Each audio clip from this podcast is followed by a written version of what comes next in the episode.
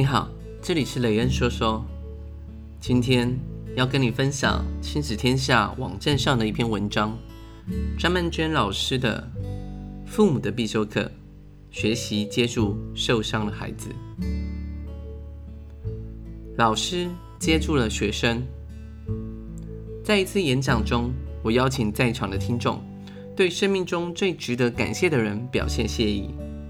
有一个年轻女孩站起来。他说：“我最想感谢的是我的老师。他的年纪看起来也就是高中刚升上大学的样子。我问他想要感谢的是什么时候的老师？他说：从小到大，很多老师都值得感谢。有好几次，当我感觉自己正在坠落，都是我的老师接住了我。那一刻，包括我在内。”许多的老师应该都感受到内心的震动吧？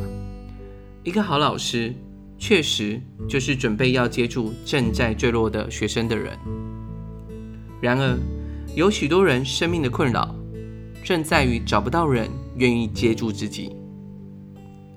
我听过心理师许浩怡分享过一则真实案例：国外有一位精神科医生，定期为一个自杀未遂的女病患看诊。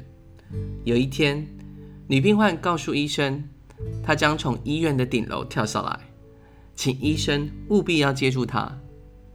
这当然是不可能的任务。然而，病患已经在顶楼做事将一跃而下，医生也只好来到地面，硬着头皮扎着马步，准备接住。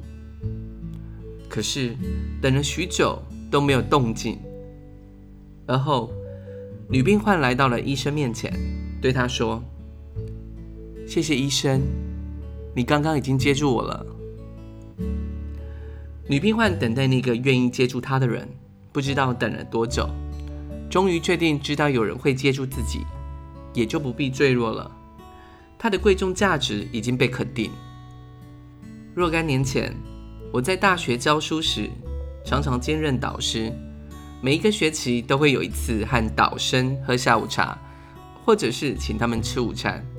在吃吃喝喝、谈谈笑笑的时候，我也会和每个大孩子聊聊天，像是对于大学生活的感受、选修哪些课程、未来的人生规划，这些都不是我的话题。我的话题常常是：从外地来台北生活，会不会觉得孤单呢？有没有谈恋爱？对生活感到满意吗？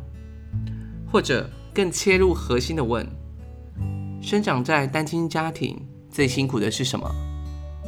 那些大孩子常常显出诧异的样子。老师，你这样会不会太直接了啊？而后，他们多半会认真的回答问题，讲出心里的感受，甚至和我相约研究室聊一些找不到人说的心事。有一个班级毕业前，几个常来聊天的学生敲开我的研究室，送来写得满满的大卡片。他们共同的感谢是：我在乎的并不是他们的学习成绩，而是他们过得好不好。不管成绩好不好，我知道老师看我的眼光都是一样的。正因为如此，他们知道自己不管成功或失败，都无损于自我的价值。